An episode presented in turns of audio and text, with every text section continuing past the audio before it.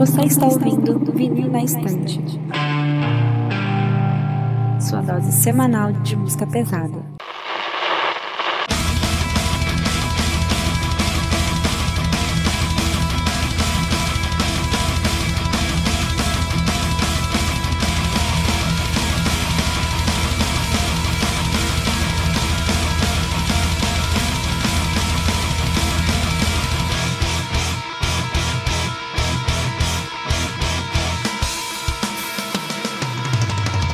Sou a Gabi. Eu sou a Jade. Eu sou a Carol. Eu sou o Lucas. Eu sou o Peralta. Eu sou o Takeo. E eu sou o Sandro e voltamos para mais um episódio do na Estante Podcast, mais um da nossa série de álbuns conceituais para hoje com o álbum Fear of a Blank Planet do Porcupine Tree. Vai ser no mesmo esquema que a gente sempre faz. É, a gente vai falar sobre as letras e depois falar das músicas. É, eu espero que esse episódio não seja tão longo, porque são só seis músicas, né? Mas nunca se sabe, afinal a gente tá falando da gente. Mas é isso, acho que não tem muito o que enrolar aqui na abertura. Bora logo pro episódio. Então, galera, como a gente sempre pede, é só chegar lá nas nossas redes sociais, arroba VNE Podcast, Twitter, Instagram, também TikTok, que a gente tá tentando voltar a produzir alguns vídeos. Vinil na Estante Podcast lá no YouTube, que a gente tá fazendo conteúdo de React, listas, alguns cortes das lives, principalmente VNE Podcast lá na Twitch, que a gente faz as nossas gravações ao vivo. Só chegar lá, se inscrever, que vai ajudar bastante o nosso canal. E é isso aí. Lembrando também, galera, que a gente está realizando um sorteio, uma rifa, valendo um fone Bluetooth muito irado, que você pode participar apenas com 10 reais, se você tiver 10 reais para participar, que é para ajudar a família de uma integrante aqui do VNE, né, a Bruna, a família da Bruna, que está passando por uma, um momento complicado lá com o irmão dela com problema de saúde, e a gente está organizando essa rifa para poder ajudar. Então, se você quiser participar, corre, porque o sorteio é nesse domingo, e é isso aí. Se você quiser saber mais um pouquinho sobre a história dela, tá lá, cola lá no Instagram e no Twitter que a gente tá explicando tudo. E tem na descrição do episódio.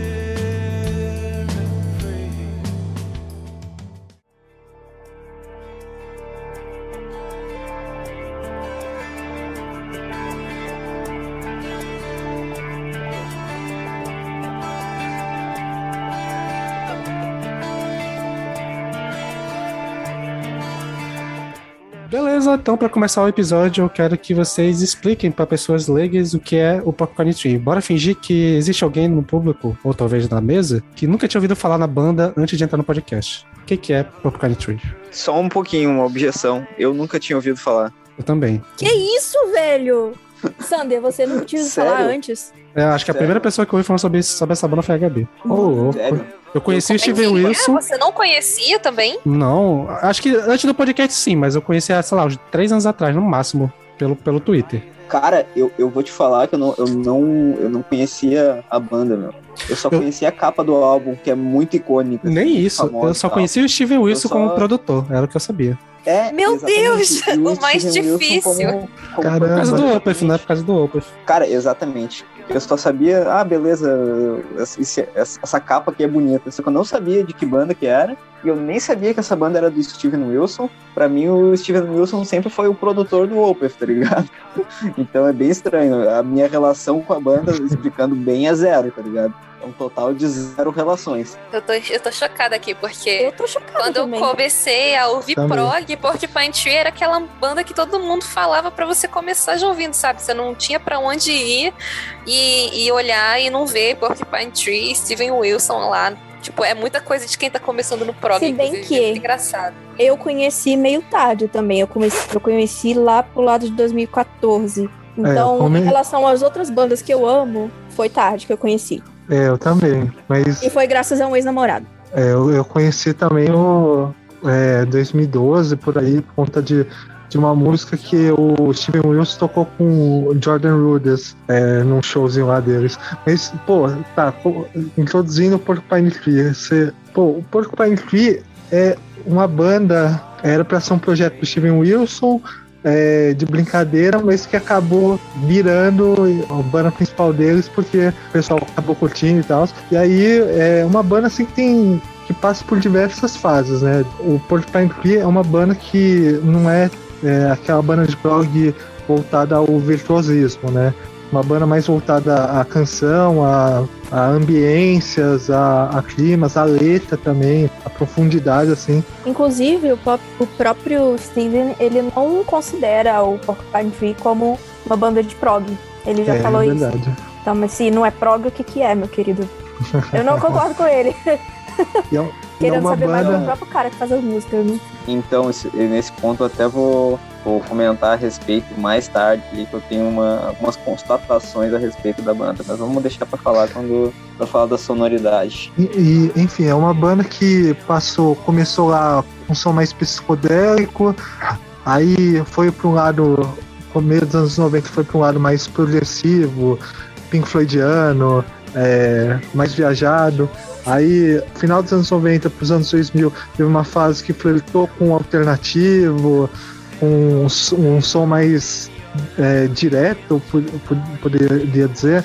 E aí, o 2002 pra frente, eles começaram a ir um, um, lado um pouco mais pesado, para um lado, Mais Mas- prog metal, né? é, sim, um flerte com prog metal, um flerte até com um pouquinho de bandas que não são necessariamente progs, mas, por exemplo, Radiohead, é, outras bandas do estilo também. E é, é- é isso, né?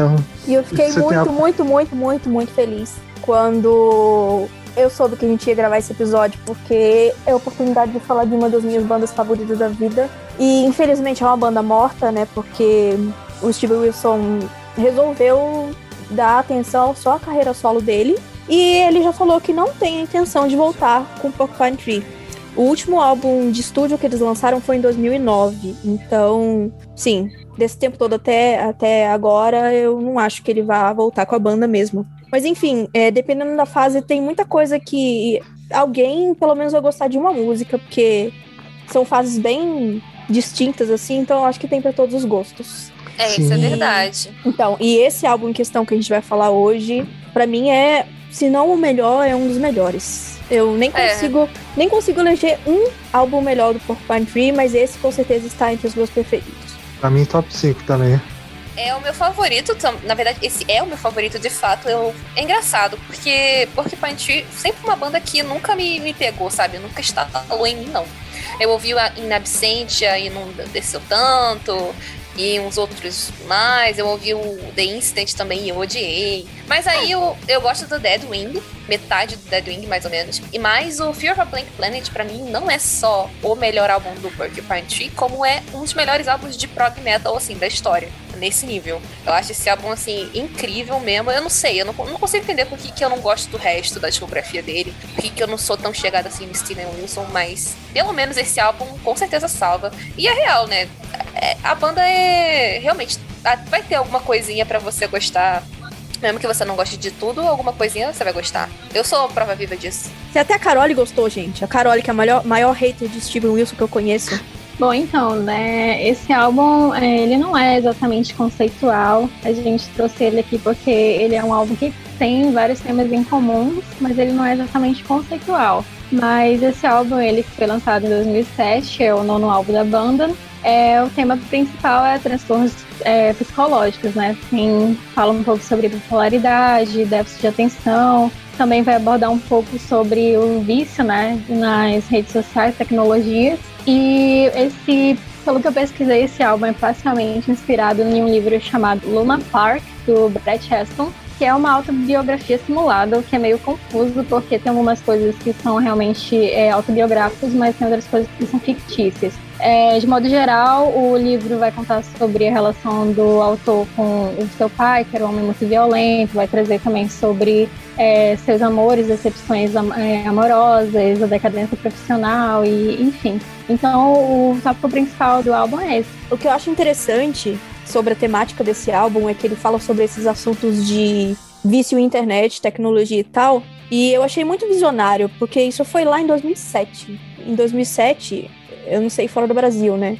Mas no Brasil a internet não era tão popular assim, todo mundo tinha internet em casa como hoje. E eu achei isso muito visionário da parte dele. Quando eu fiz o vinil da semana sobre esse álbum, eu até comentei que eu achei muito genial isso, que em 2007 o Steven Wilson já estava falando sobre problemas que a gente tem hoje, em 2021. Mas, Mas assim, re- realmente, tipo, é muito louco. Ele meio que conseguiu prever algum- alguns problemas, assim, sabe? Com relação a esse lance de rede social, assim. Não, Porque eu não E sei se. mesmo- imaginar que ia virar um troço no, no nível que é hoje em dia, tá ligado? Assim, eu não sei, porque eu, eu lendo as letras eu não lembro se eu vi alguma coisa de rede social. Eu vi muita coisa em relação à TV, que Sim, sim. realmente nos anos 2000 era ainda era aquela coisa, né? Inclusive, muita falando de MTV e tal, que era realmente um- uma coisa na época. E, e videogame, mas rede social eu não sei se eu vi. Aí, inclusive, o que eu ia comentar é Eu que eu acho- acho que Rapidinho, Gabi, eu acho que essa parte de redes sociais é mais uma interpretação trazendo pro hoje em dia, É. né? É, é, é, é mais sobre a internet no geral, né? É, É, é mais é. interpretação mesmo. É um desdobramento da tecnologia que ele critica ali, tá ligado?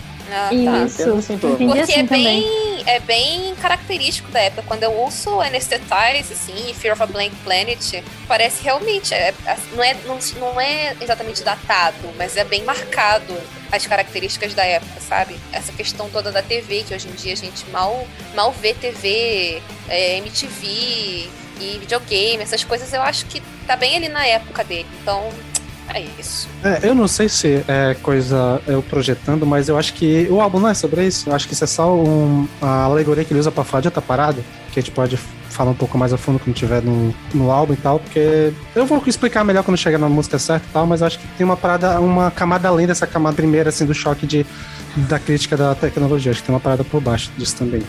Ou, ou, noite é, te né? conto. ou, ou é eu tô achando que o Ah, Steve Wilson é, é inteligente demais. Inteligente demais, né? Se ele, não sei Pois se é, fazer pois proposta. Teorias da Aí é outro debate. Aí é outro Ah. debate. É, eu não sei se é E viagem minha. Eu não sei se é viagem minha. Pode ser, e talvez seja, mas eu acho que é o tipo de letra que parece ser simples, mas tem umas, umas camadas ali. E, tipo, tem uma coisa muito importante que eu vi no álbum, que se repete em boa parte das músicas, e que eu acho que é sobre isso. Mas beleza, a gente vai chegar lá. Então, pode ser algo que você apenas percebeu e a gente não percebeu. A gente vai che- é, a gente, a gente chega lá em breve. É, eu queria só é, que vocês falassem um pouco sobre, além do Steven Wilson, quem é a banda. O Gavin Tá, o- Harrison, né, na bateria. sim. O, O Richard Barbieri na- no teclado, né? Ou não? é esse é, nos teclados, sintetizadores, efeitos. O Colin Edwin no baixo. Faltou um guitarrista, né? Pelas minhas contas. Quem é outro guitarrista? É, que é o John Wesley, que também ele, ele faz vocais de apoio. É, mas segundo aqui, o que tá mostrando aqui, ele não participou do, das gravações de guitarra, né? Só vocal de E apoio. tem a não sei. orquestra também, não tem? Sim, sim. É a orquestra, a London, Session é, Or- Orchestra. E, inclusive, a banda é inglesa, é? É uma, uma coisa Isso. interessante. Sim, Sim. Sim. sim, bem, bem lembrado. é, Eles são ingleses.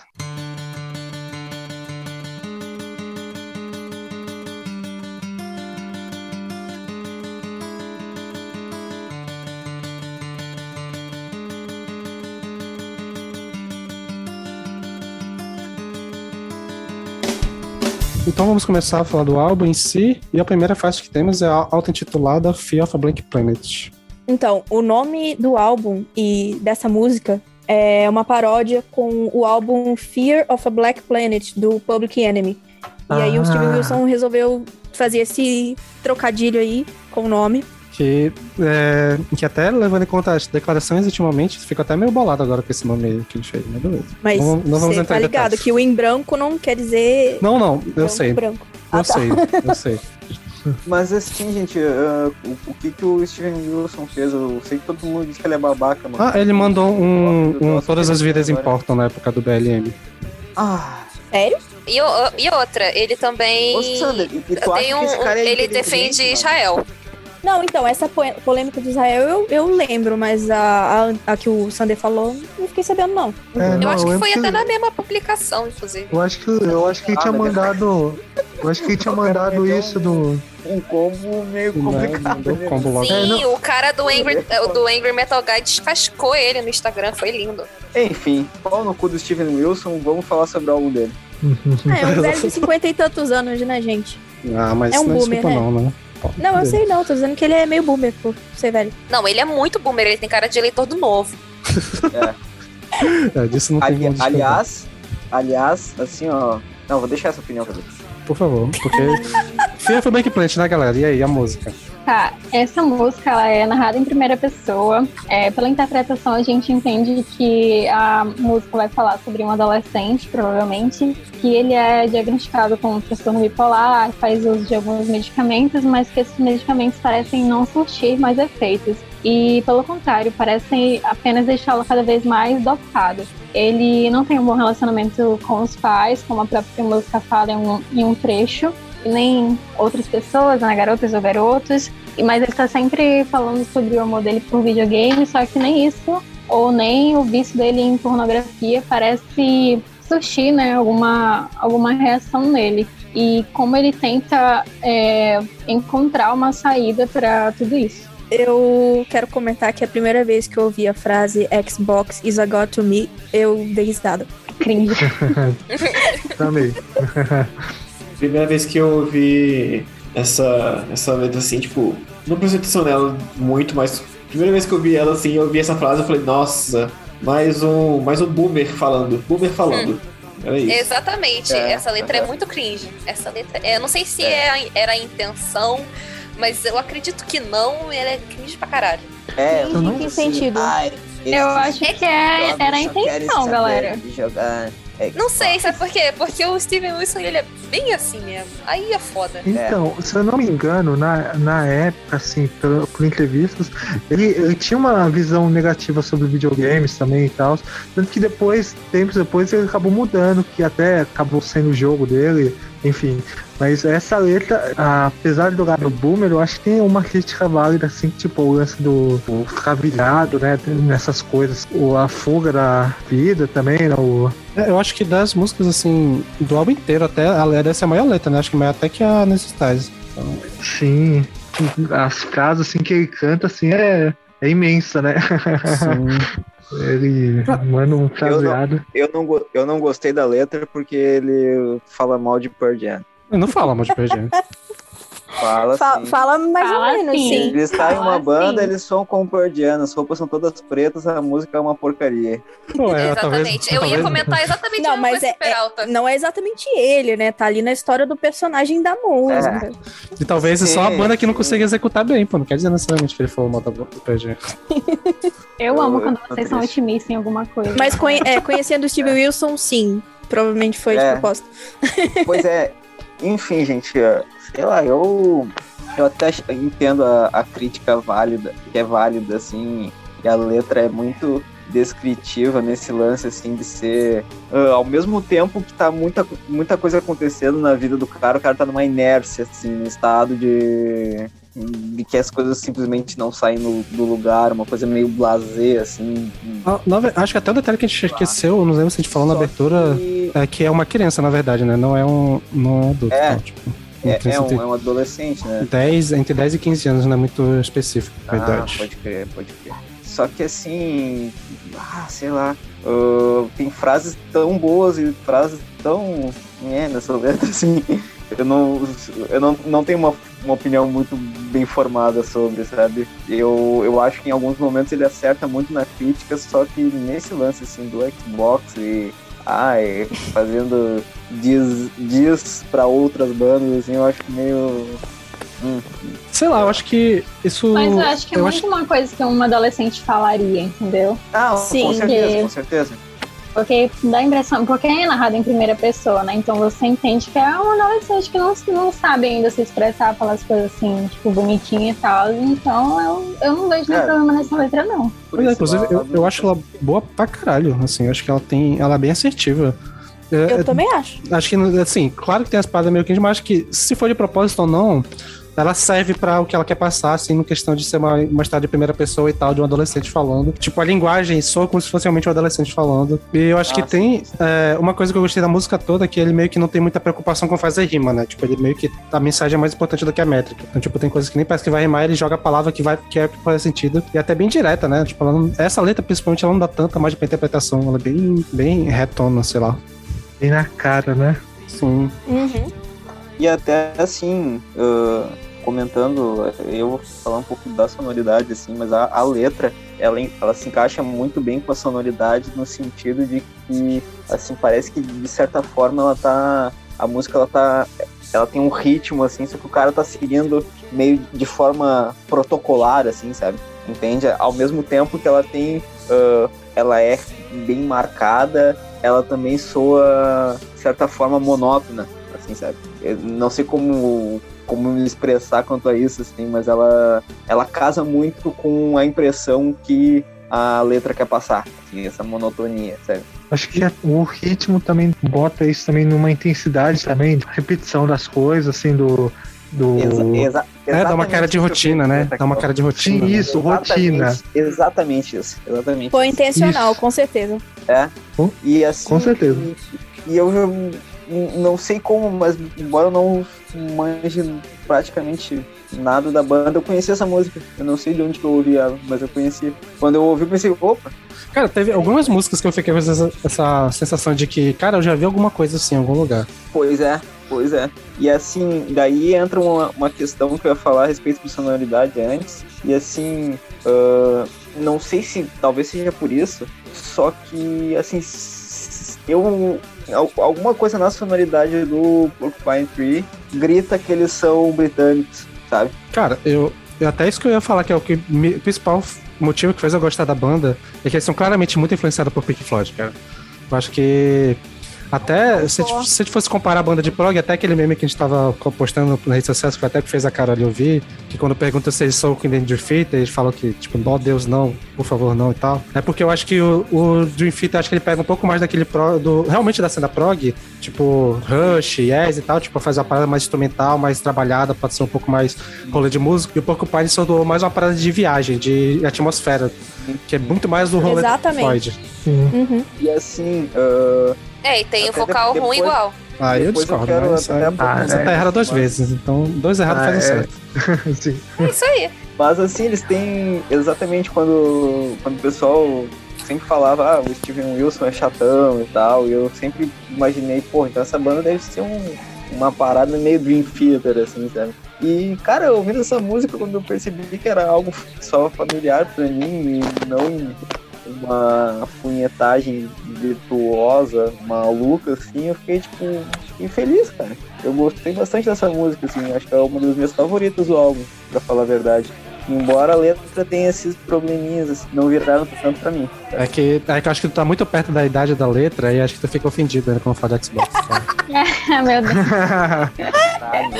Eu senti isso também, mas, Levou mas eu não quis falar. Agora, agora, eu- agora eu tô ofendido por essa comparação. Essa Não, geração Z. É, é Peralta fã do Xbox Mil Grau, confirmado. Ai, ai. É, Na verdade, eu não, falei o que, o que, que eu não conhecia essa banda também, né? Tipo assim, eu também sou um prog pra caralho, mas eu nunca tinha parado pra ouvir de verdade ah, a, banda, o Porcupine Tree. E na verdade a única música que eu conhecia do Porcupine Tree, antes, e que é uma música que eu gostava pra caralho, é o Arriving Somewhere But Not Here, que é uma puta de uma música do caralho. Ah, então eu tinha expectativa alta pra esse álbum e, cara, eu gostei, gostei pra caralho. É, essa música, Fear of a Blank Planet, ela tinha, tem tudo que eu gosto de uma música de prog. Ela é. Ela, sei lá, tem um virtuosismo, tem teclados aparentes. Ah, eu comentei no Twitter esses dias e eu falei, caralho, o que que Steven Wilson faz pra, pra bateria do, de todos os álbuns que ele produz ser tão fodido de gostoso de ouvir, sabe? Tipo, é muito bom de ver a bateria do- desse álbum. E o Gavin Harrison é um puta um baterista cabuloso, assim, sabe? Ah, eu adorei essa, essa música, eu achei que ela, ela tem um tamanho perfeito, ela tem passagens perfeitas e eu fiquei muito feliz de ouvir e que dá pra ouvir todos os instrumentos perfeitamente, é incrível. Eu amo a introdução dessa música. A Carole falou que é uma das melhores introduções pra um álbum e eu concordo com ela. Puta introdução. É, apesar de não parecer meio introdução, né? Porque a música já começa, tipo. Não tem muita fírula, né? Já começa na, na- na pegada já. É, Não deixa de ser uma introdução. Não, sim, sim, é porque normalmente álbum de prog, cara, a introdução é um pouco mais trabalhada, mais lenta e tal, só que já Uhum. começa. numa coisa. Eu achei, eu achei legal isso. Pô, vou aproveitar aqui e falar então. Essa música, ela, essa entrada direta também mostra um pouquinho do, do lance do Steven Wilson dele. Assim, pô, ah, tem as outras bandas de prog, mas eu, eu não sou que nem elas, né? De, de já começar direto, já tem uma pegada um, meio pesada, meio eletrônica. E, putz, o, o riff dela, assim, com toda a atmosfera assim, meio moderna, assim, eu acho maravilhoso. O som dele assim, é, é muito gostoso de ouvir em fone, né? Sim, eu também concordo bastante com o Lucas, que é, eu gosto bastante disso que o Steve Wilson faz de deixar todos os instrumentos bastante é, destacados, né? Você não consegue. Você consegue ouvir todos os instrumentos assim muito bem. E eu também concordo que é uma das melhores é, aberturas de álbum. Tem aquele violãozinho, assim, eu acho que é o guitarra, não sei, no começo, que é muito gostosinho de ouvir. E eu acho que é uma das músicas mais animadas desse álbum, né? Tem uma. Você nem, nem percebe, assim, o tema, se você não prestar atenção, que é mó depressivo e tal. Mas é, é isso. É uma Exatamente. Ele tem é... esse dom de colocar músicas com letras super deprê num ritmo mais rápido que se você não prestar atenção na letra, você nem percebe que, que é uma letra pesada. O que é uma coisa meio diferente na carreira solo dele, né? Eu não conheço muito, mas na carreira solo é, parece assim que as, pelo menos as primeiras músicas eram mais, tipo, música triste com letra triste. Sim, e sim. É, mas nessa aqui não, você você não consegue perceber exatamente se você não prestar atenção na letra. Exato. Não tem muito o que falar, não, gente. Eu só gosto muito dessa música, mas é isso. É, eu só queria ah, destacar o baixo. O baixo também da banda é muito interessante. Acho que ele dá uma. Ele não é muito firulado, ele é bem. É, tipo, ele faz uma cozinha, mas ele também não fica é, só seguindo a guitarra. Ele tá umas paradas interessantes. Acho que. Vou falar em baixo, uma coisa interessante é esse baixista. Ele. Não sei se vocês já viram algum vídeo ao vivo do Porcupine Tree, mas sempre que você for olhar para ele, ele tá sorrindo. Ele canta, ele toca o tempo todo sorrindo. Nossa, A verdade. letra super deprê, ele, deprê, ele tá sorrindo. É tipo, tipo o baixista do, do Kojira, né? Tá sempre animadaço no, no tom. É, é, é, o cara mais feliz tocando música triste do mundo. É, tipo, é tipo eu falando que ouvir Catatonia é divertido. É, tipo isso. É. e eu acho que a última coisa a ressaltar, o música é toda agitada assim, ela tem um final bem deprê, né? Bem violãozinho, bem é, feeling, assim. Né? Eu acho que é nesse momento mais deprê que a letra até fica um pouco mais também mais, é, é, tipo, não tão direta, né? Fica um pouco mais interpretativa e tal. Eu acho legal. Eu acho que é uma boa transição essa é também é uma pra, coisa, pra música. É, essa é uma coisa muito legal nesse álbum, né? Que a, a, a música, assim, acompanha a letra. Tipo, quando a gente for falar da Anesthetize, que tem, tipo, várias passagens sonoras assim, e aí a letra parece que vai acompanhando, e aí cada momento, não sei, parece que você tá ouvindo várias músicas em uma, mas a gente vai comentar daqui a pouco.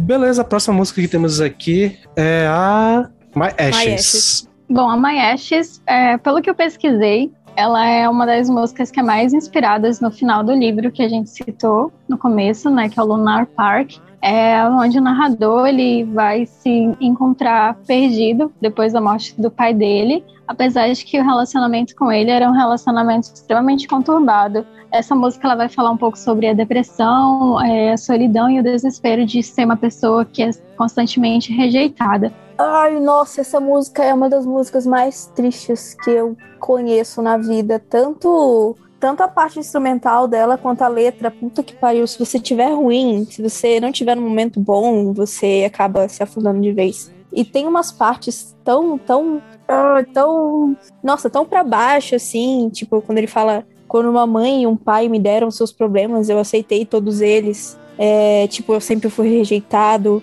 E caramba, essa letra, essa letra é foda. Foda no sentido de deprê, muito deprê mesmo. É só um comentário breve, é a baladinha Wish You Were Here do Porcupine Tree. Ah, não. Ah, não, não, não. Não, não, Eu não. também acho que não. Até porque eu acho que essa é uma das Porque mais famosas, My Ashes né? é muito mais, mais depressiva. Nossa, não tem nem comparação. Ah, mas a, a Rei também é, cara. Não é Ah, mais. não, esse, o Here eu acho que deve estar em outro álbum. Com certeza, mas eu, eu digo no sentido de ser aquela balada assim, melosa, sofrida, assim, sabe? É, depende, né? Se você estiver falando de um meloso romântico sofrendo de amor, é uma coisa. Ou. Não, não, mas assim, no, no, no sentido de deprê mesmo. E, e nessa, eu, eu digo mais porque nessa, nessa música mesmo que eu saquei o lance do, do Pink Floyd, sabe? Mas Ah. por isso eu, eu fiz essa comparação nesse sentido. É interessante, né? Porque como eu falei no começo, que tem essa, esse rolê de ser inspirado no final do livro, é onde ele se vê perdido após a morte do pai dele, a gente pode interpretar isso aqui como ele falando da sua própria morte, né? Porque como ele fala em um determinado trecho que e as minhas cinzas irão achar um caminho em meio à névoa e retornar para salvar a criança que eu esqueci. Então parece que ele tá falando mais dele mesmo, né, do que de outra pessoa. E essa parte de retornar para salvar a criança que eu esqueci parece muito que ele quer voltar a uma infância que ele tinha, alguma coisa assim, porque no momento a vida dele tá uma merda e ele não, não vê muita saída para tudo isso. Eu não sei, eu acho que dá pra interpretar de muitas formas isso aqui que ele fala. Sim, sim, eu acho que ela, É. ela é bem uma música sobre. Tipo, sobre. É, é tipo meio que arrependimento, mas também sobre meio que reflex- reflexão sobre a vida e tal. Tipo, de, ponto de vida de quem. De uma pessoa que foi. que teve algo tirado dele. Eu acho que na próxima música a gente consegue ver um pouco mais sobre isso, mas é tipo. que é principalmente o que. todo o tratamento que ele teve pelo fato dele ser doente meio que tirou muita coisa dele. Principalmente questão dos remédios e tal. E aquela tem que ele também fala sobre, é, sobre as cinzas, viram encontrar um garoto andando de, de bicicleta que nunca sorria. Que é essa rolê meio dele ser sempre apático por muita coisa acontecendo na vida dele e tal. Também tem é, o lance de do dele se fechar também, né? O, por conta de um monte de coisa, um monte de problema acumulado, né? O, é, as coisas que ele perdeu, os, o é, lance de a interpretação minha, né? De mãe e pai, os problemas que mãe e pai às vezes repassa para a criança, né? Que a- acontece também, né? De tipo é, na- vida de cada um às vezes, né? Eu diria que Aí é eu- obrigatório isso. Se tem uma coisa que pai faz é estragar e traumatizar filho. Inclusive, é uma parada que É. o Freud falava muito, de que não importa o que tu faça, sempre vai traumatizar teu filho. Ah, eu, eu, eu não sabia disso, não. E o, esse lance assim do se fechar e tal, até, eu acho que pega um pouco no assunto de depressão e isolamento e não querer entrar em contato com as coisas por conta de traumas e enfim. Ah, eu tenho uma interpretação até no sentido do que tu falou a respeito de do personagem ser claramente uma pessoa que teve algo tirado dele, assim, sabe? Ah, eu penso muito na questão hum, de por ser um adolescente, assim, ah, de alguma forma ele quer buscar alguma coisa perdida referente à inocência, assim, sabe? Porque em determinada fase tu fica perdido, tu tu não entende por que, que as coisas passam a ser tão complicadas e anteriormente não pareciam ser assim, sabe? Então, eu acho que é, é muito essa questão, assim, de um. Pode ser, né? No caso de um adolescente lidando com o amadurecimento, muitas vezes. Eu acho que a letra, a letra é muito forte no tema de rejeição também, né? Rejeição pelos pais, pelo que dá pra entender. Eu acho que rejeição sobre todo mundo, né? Porque ele fala nunca nada esperado, eu sempre fui rejeitado, mas eu sempre voltei para receber mais. Então dá aquela impressão de que todo mundo faz isso com ele, mas ele tipo fica é, se culpando, né? Fica achando que o problema é com ele, mas sei lá, mas fica ao mesmo tempo aceitando as migalhas que dão para ele, alguma coisa assim. É, pode ser também, não tinha pensado por esse lado. E aí eu tenho até os versos que ele canta assim de é, I will stay in my world under the covers, I will feel safe inside. E aí mostra isso também, né? O lance de se proteger no, no, No no cobertor. próprio. É, no cobertor, no próprio cantinho, é, isolado. Uhum. É, Eu acho que a letra mostra muito sobre essa meio que essa tentativa dele querer algo, mas como não, não recebe e só tem essa coisa, ele meio que vai se fechando cada vez mais. Que eu acho que dá pra falar um pouco mais sobre isso Até como na um questão da modo de patologia. autodefesa também, né? Sim, exatamente, como mecanismo de defesa. Principalmente por- pela, pela patologia da bipolaridade, né? Que eu acho que a gente pode conversar um pouco mais, porque ela vai ser melhor tratada na próxima música, mas aqui já dá pra ter alguma ideia de algumas é, causas que isso, isso tem na vida dele, né? Mas falando da música em si, o que vocês têm a dizer da sonoridade? Triste pra Eu cacete. adoro, que eu adoro a sonoridade dessa música, mas como a Carol falou, se você estiver mal, gente, pelo amor de Deus, não ouça isso não. Não, eu acho que mesmo que se você não entender inglês ou não estiver prestando atenção na letra, você vai sentir um pouquinho de, de meio que tristeza, porque o instrumental te leva a isso, né? É completamente melancólico. Não, é que assim, é, vocês estão aí falando, devagando pra caralho de que a música é triste, que se você não tiver muito bem, que não é nem pra você ouvir. Mas, pô, eu nem sou grande conhecedora de Porcupine Tree e eu não acho essa música top mais triste deles, não. Tipo, tem umas que eu acho que me acertam muito mais. Claro, isso é super subjetivo, óbvio.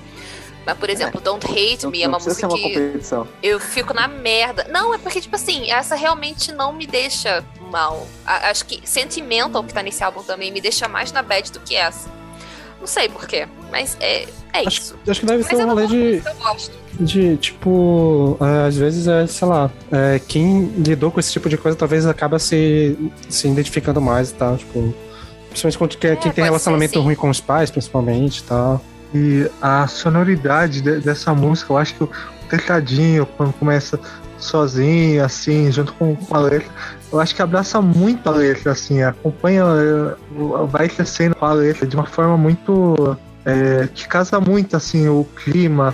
Só o som já, já bate um clima de, ao mesmo tempo de paz, assim, de conforto, também um clima solitário, um clima, sei lá, meio eh, céu à noite, é, quarto à noite es- escuro com uma lâmpada acesa, quer dizer, uma lanterna. Não, lanterna não, como é que é o nome? Abajur aceso, é, enfim. É, sobre a sonoridade dessa música, eu adoro ela, adoro pra caralho. É, aí, eu- aí a galera pode falar o que quiser, mas no comecinho eu acho que o teclado, esse teclado, que na verdade não é teclado, né? É, eu acho que esse som que faz é a Moog, são, são vários tipos de teclados que fazem esse som.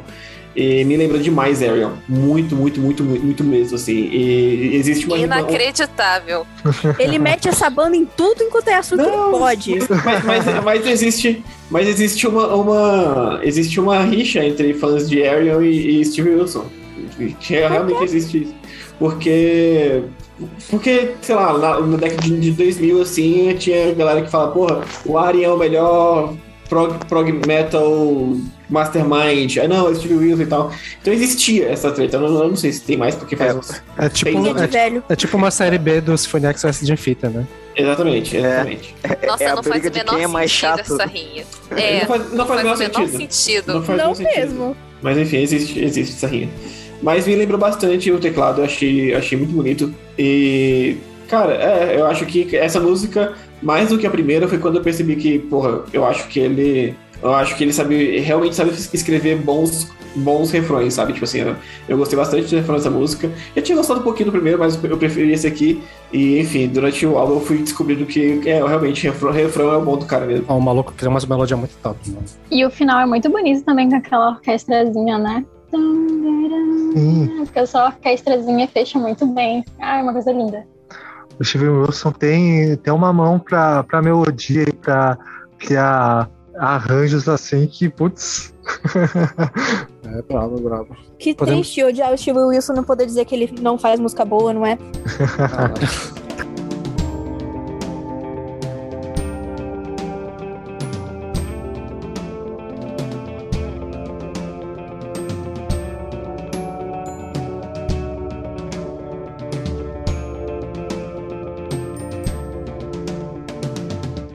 Vamos para a próxima faixa, agora a maior do álbum, talvez a mais famosa, Anesthetize.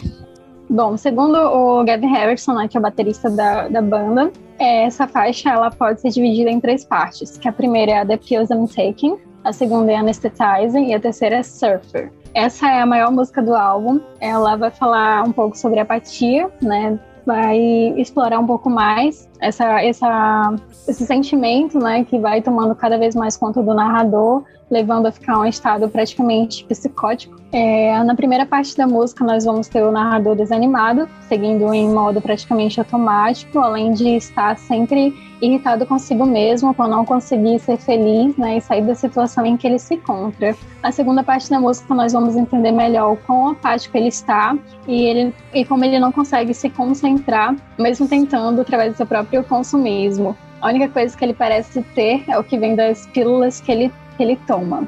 É, e a terceira parte da música é um, um, momento mais lento e nostálgico. A gente vai falar um pouco mais sobre a sonoridade depois. Ainda que esse momento seja ainda bastante depressivo. É, nesse momento tem várias interpretações, mas uma delas é que o narrador se encontra é, recordando de dias felizes do passado e comparando sua própria vida com as ondas do mar. A letra nos dá inúmeras interpretações, mas é como se fosse dito que o narrador perdeu algo ou alguém que ele ama, e nesse momento é como se ele estivesse vivendo um sonho. Eu acho que essa música é a música mais importante do álbum, é, além de ser a maior, ter a parte mais complexa e tal. Eu acho que o título dela é uma, é uma coisa que dá muito a, a chave tipo, para desvendar o que a minha interpretação do, do álbum, que é o rolê da anestetase, que é o lance de se anestesiar e é o que ele mais fala, principalmente no refrão da segunda parte, que é a questão da pílula, o que a pílula causa nele. E assim, foi dito no início do álbum, né, que ele é, sofre de, de bipolaridade e com também alguma comorbidade em déficit de atenção.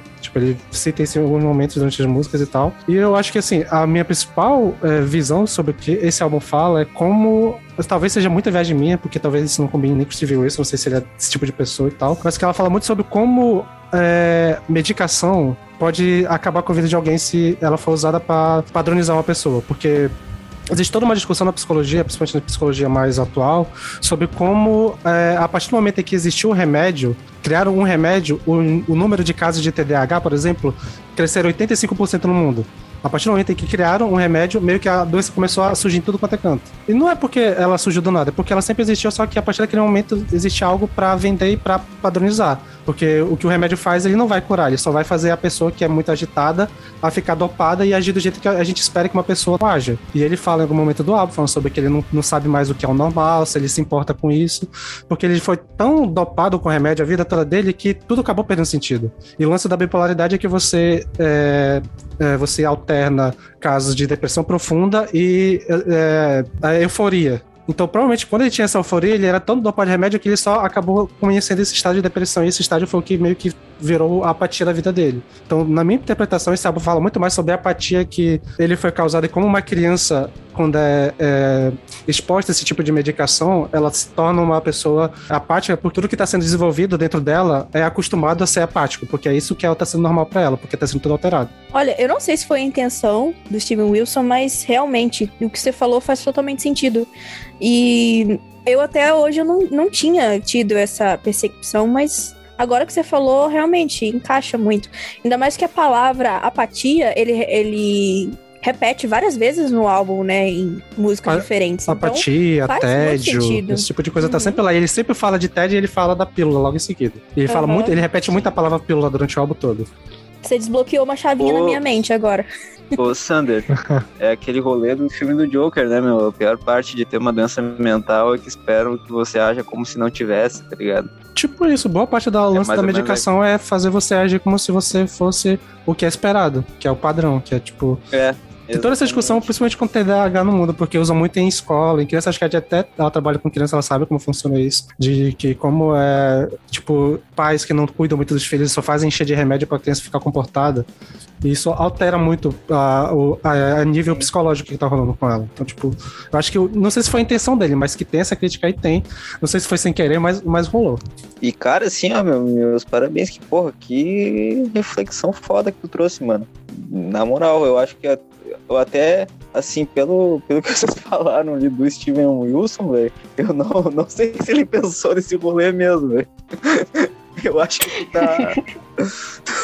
tu foi até além, mano. Não sei se ele seria capaz de pensar nisso, não. Mas enfim, meu, cara. É Mas o Sander foi. Ele é burro e inteligente ao mesmo tempo, entendeu? É porque eu acho que as, as, o nome das músicas é. tipo, Fear of a Plant, tipo, tem muito sobre ficar vazio anestesiada, anestesiada. Tipo, tem, sempre tem alguma coisa ali no meio, sabe? Tipo, não é. Por isso que eu acho que o álbum não é sobre crítica à tecnologia. Tipo, eu acho que isso é só o efeito que causa nele toda essa apatia. Ele vai tentar procurar se sentir algo de alguma forma. E o que é mais com fácil é isso. É tipo, é o que vem mais rápido.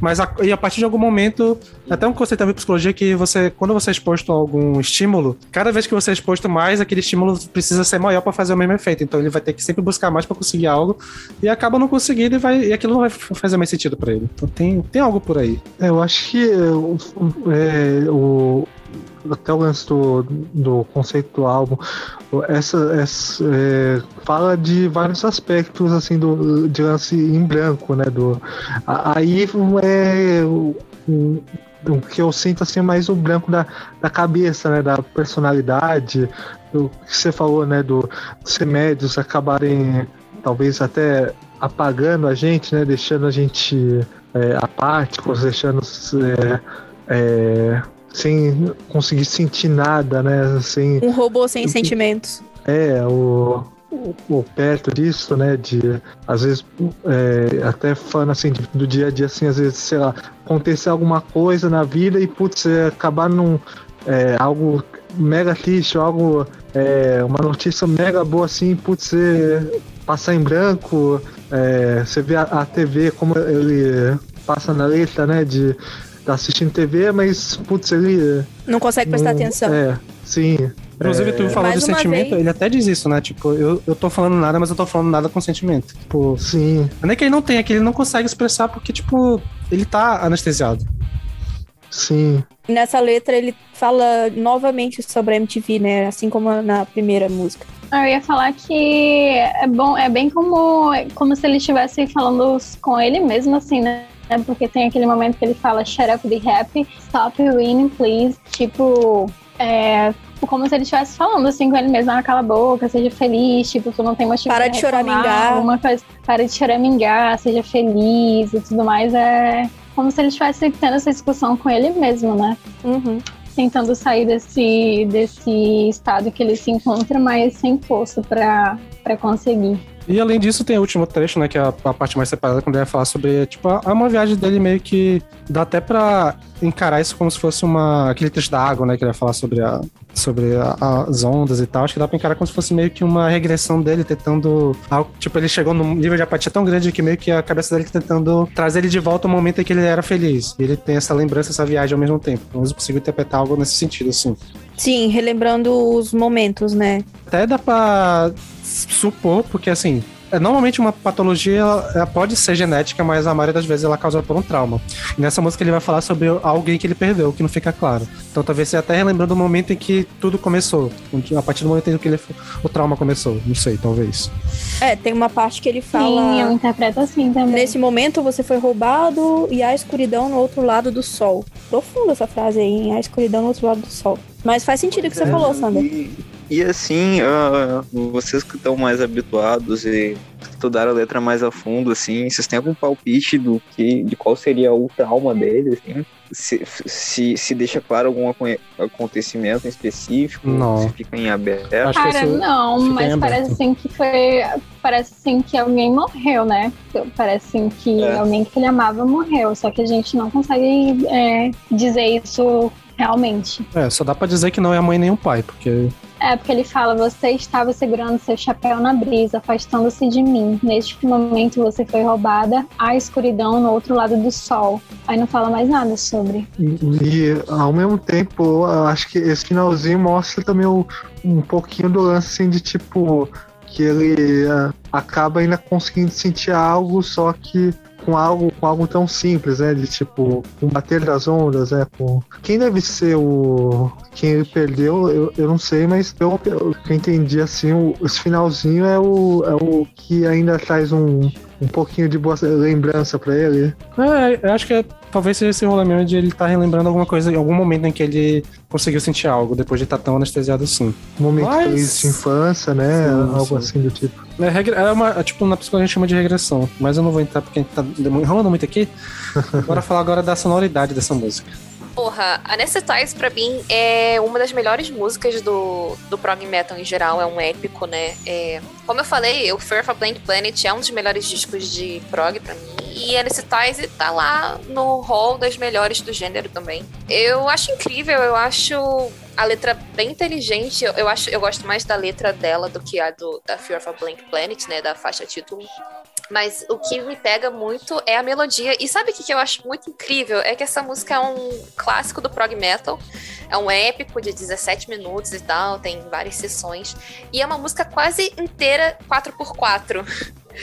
Isso é muito, muito genial da parte do Steven Wilson. Isso eu tenho que admitir, porque todos os épicos de prog metal, né? Tudo com tempo quebrado e tal. Aí vai lá e manda uma 17 minutos. Praticamente é que ele queria realmente não 4. parecer com o Dream Theater, entendeu? Pois é, exatamente. Acho que o máximo que tem nessa música é 3x4, assim. É uma coisa muito basicona, sabe? Parabéns, Steven Wilson. É, cara, sobre, sobre essa música, é, é engraçado que eu recebi essa música pra ouvir, sei lá, há uns oito anos atrás, e eu nunca tinha parado pra ouvir depois de três minutos, porque eu tinha preguiça da voz dele e tal. Mas, cara, puta, que música foda do caralho, sério. É, é muito louco. Eu, eu, a primeira vez que eu ouvi ela, eu tava ouvindo assim, tipo, ah, é legalzinho e tal, mas quando tem aquela quebrada e começa a ficar um pouco mais pesado, aí de repente fica mais pesado ainda, aí tem o breakdown e tem o, o refrão, cara, o refrão dessa música é coisa de louco, cara. Eu, eu fiquei viciado, assim, eu fiquei. Eu passei o resto do meu dia inteiro só ouvindo essa música e só, só pra ouvir o refrão, assim. Eu fiquei tipo, porra, por que o refrão só, só parece 3 minutos de música? Caralho, Wilson. Mas enfim, acostumado com prog metal, eu tinha que ter me acostumado com isso, né? Ah, porra, é maravilhoso, sério. O trabalho que o Gavin Harrison faz na, na bateria dessa música e a quantidade de fios que tem nessa música do- de bateria. Puta que pariu, é coisa. É, é sério, é, é uma das melhores baterias que eu já ouvi na minha vida, assim, de prog metal, sabe? Que quanto mais você ouve, mais pedacinhos você fica, caralho, como que ele fez isso? Por que, que ele fez isso? É, puta, é, é incrível. A, a bateria dessa música é maravilhosa. Inclusive, E não- pegar o vídeo ao vivo dessa música pra ver o maluco tocando a bateria, cara. Sim, sim. o ao vivo deles que. Puta, deixa eu dar uma olhada aqui rapidinho, gente, que eu esqueci. É... Saiu um álbum ao vivo que, é, que tem esse álbum na íntegra. São, Sim, é um, sim, é um disco duplo, é disco duplo, né? O primeiro é esse álbum na íntegra e o outro é outras músicas do, de outras épocas do Porcupine Tree. Sim, eu, eu, eu, eu recomendo todo mundo que gosta dessa música vai ver lá ao vivo no ao vivo em Tilburg, Netherlands, na Holanda. Puta, é, esse ao vivo é incrível e, cara, a bateria tá fazendo um trabalho assim que você fica, tipo, sei lá, é assustador. Essa introdução que cara, parece cara, repetitiva, o maluco ele não repete nada na bateria. Toda hora ele tá Sim. fazendo uma coisa diferente, cara. É Sim, é, é muito louco, é muito louco. Mas é isso sobre, sobre o, que, o que eu achei da, da- dessa música, do, do instrumental. Tipo, acho que a, a banda inteira tá muito bem, mas o que sobressai, querendo ou não, é a bateria, o baixo tá bem pra caralho, os riffs de guitarra são incríveis. Eu acho o finalzinho bem gostosinho de ouvir assim, mas sempre quando chega na parte final da música, eu tipo, porra, só queria ouvir o refrão de mais umas dois, duas ou três vezes, sabe? Tipo, não quero mais, mas tudo bem. Cara, assim, mano, ah, até chegar nessa faixa, eu ainda tava meio assim, tá, esse álbum é um álbum de prog, mas talvez ele não seja tão prog, assim. E daí chega essa faixa e o Steven Wilson pega um prog, assim, ó, ele, ele dá na tua orelha, assim, ó, toma prog, tá ligado? Cara, que... o instrumental é muito bacana, velho. A letra é sensacional. E, velho, talvez seja a faixa mais bem trabalhada do álbum. Na verdade, com certeza é. E uma das melhores, assim. Pra mim é o top 3 do álbum. Tá no top 3 do álbum. E ah, não, não tem muito o que falar, cara. É um. Como a Gabi definiu bem, é um, um puta épico, assim. Pra mim, essa música é uma das melhores músicas de prog, assim, da história. É, eu acho, como o Peralta falou, muito bem trabalhado. É, e como temática da- das letras, da letra, em cada parte, ela se encaixa com o instrumental da música, meio que é uma, é uma atmosfera que, que te leva a entrar mesmo na, naquela história. E 17 minutos que pra mim passa como se fossem 5. Sério mesmo. Música sensacional, uma das minhas preferidas da vida. É, eu concordo com a Carol. Pra mim, essa é uma das melhores músicas, assim, ever. É, pra mim também, 17 minutos, assim, que eu nem sinto. Parece, assim, que, na verdade, eu tô ouvindo várias músicas diferentes, assim, porque tem muita camada, ao mesmo tempo que é uma música simples, é uma música muito bem trabalhada. E eu gosto muito, é, como a Carol também falou, e como a letra acompanha cada parte da música muito bem, né? essa última parte que a gente estava divagando sobre ele estar relembrando coisas da infância, o Sander falou sobre regressão e tudo mais. É, fica muito bonito, assim, porque dá toda aquela atmosfera, assim, meio psicodélica, assim, uma coisa meio viajada, que parece realmente, assim, que ele tá sonhando ou falando de um sonho, relembrando, assim, essas coisas. Eu acho que fecha muito bem. E como o Lucas também falou do refrão, né? Caraca, esse refrão fica na cabeça o dia inteiro. E, meu Deus, essa música é um épico mesmo do prog metal. Essa música, complementando um pouquinho o que a Gabi tinha falado, ela é quase inteira, né, em 4x4, e as, as partes que tem uma mudança assim, de, de estrutura são muito sutis, mas propositalmente porque é, a intenção de soar natural, né? Que às vezes acaba sendo um problema em outras bandas de progressivo, né? Que às vezes bota quebra ali só pra, só pra botar, né? E uma coisa que eu gosto demais né, nessa música, o, a sonoridade dela, assim, putz, eu acho que é das coisas que o Steven Wilson melhor produziu, assim, o, tem uma parte lá que vai pro pesado, que o, no fone de ouvido, a, as guitarras na direita e na esquerda ficam intercalando, e putz, é um negócio muito bom você dá um 3D, assim, dá um negócio assim no, na cabeça que é muito bom. Inclusive, assim, o que tu falou da parte que fica mais pesada, cara, o álbum, até o momento, em termos de sonoridade, ele não tem muito peso, assim. Inclusive, para uma banda de prog metal, não, a parte do metal não aparece tanto. Nossa, eu me senti muito o Lucas falando metal, mas enfim. Metal. Pô, mas eu acho que mas, Mas eu assim, acho que a graça nessa... é essa mesmo, porque, não. porque o Porcupine não é uma banda de metal e esse álbum não. é o mais pesado deles. É, exatamente, exatamente. Só que assim, nessa faixa ali, no momento que o troço fica pesado, assim, tu, tu toma, toma um, um, tapa na cara e pensa, tipo, uou, tá, tá. agora, agora eu saquei qual é que é, tá ligado? Inclusive, Isso é tem. Muito bacana, cara tem o riff que até tá lá no começo da parte pesada, é, é bem, bem heavy, até remetendo, sei lá, um pouco é, Black Sabbath, Black Sabbath, com uns negócios meio ma macabro, assim, meio dissonante. É, só que ao mesmo tempo com a sonoridade moderna, né? De é, aquele riff. Da... Putz, é. é um negócio evil, um negócio é, que soa, soa mal. Cara, e assim, mano, uh, não sei, algo na forma do Steven Wilson compor refrões, uh, voltando pro bagulho que eu falei lá no início, de gritar, mas uma banda que grita, somos britânicos, sabe?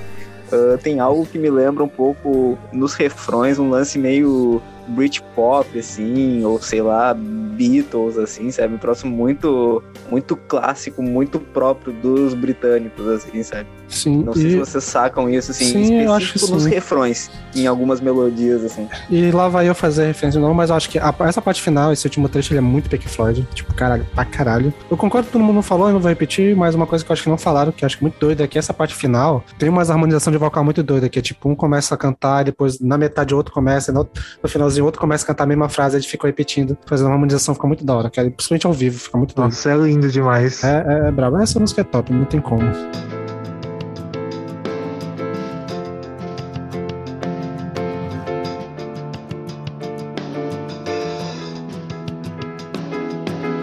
E a próxima faixa que temos aqui é a Sentimental.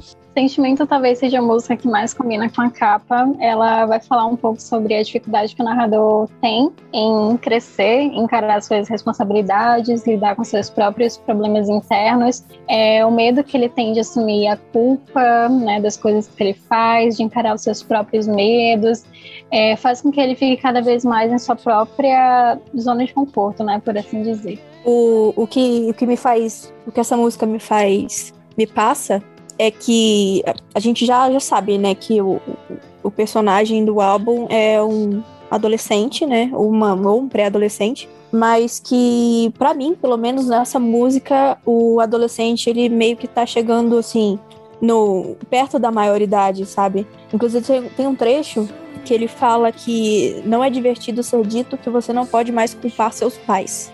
Então pode ser uma, uma, viagem da minha cabeça, mas é isso que me passa, que o personagem em questão, ele tá já tá crescendo, já tá chegando perto da, da maioridade e tá tendo que lidar com, com todas essas coisas que a, que a letra diz. Eu também encaro assim, que nem a a Carol falou. E novamente ele também vai falar um pouco sobre as pílulas, né? Como o Sander citou anteriormente, que praticamente todas as músicas do álbum tem. Ele vai dizer: Eu não estou muito certa se as pílulas que eu estou tomando estão ajudando. E um pouquinho antes disso, ele, não, ele fala também sobre eu não sei se eu me importo com o que é normal.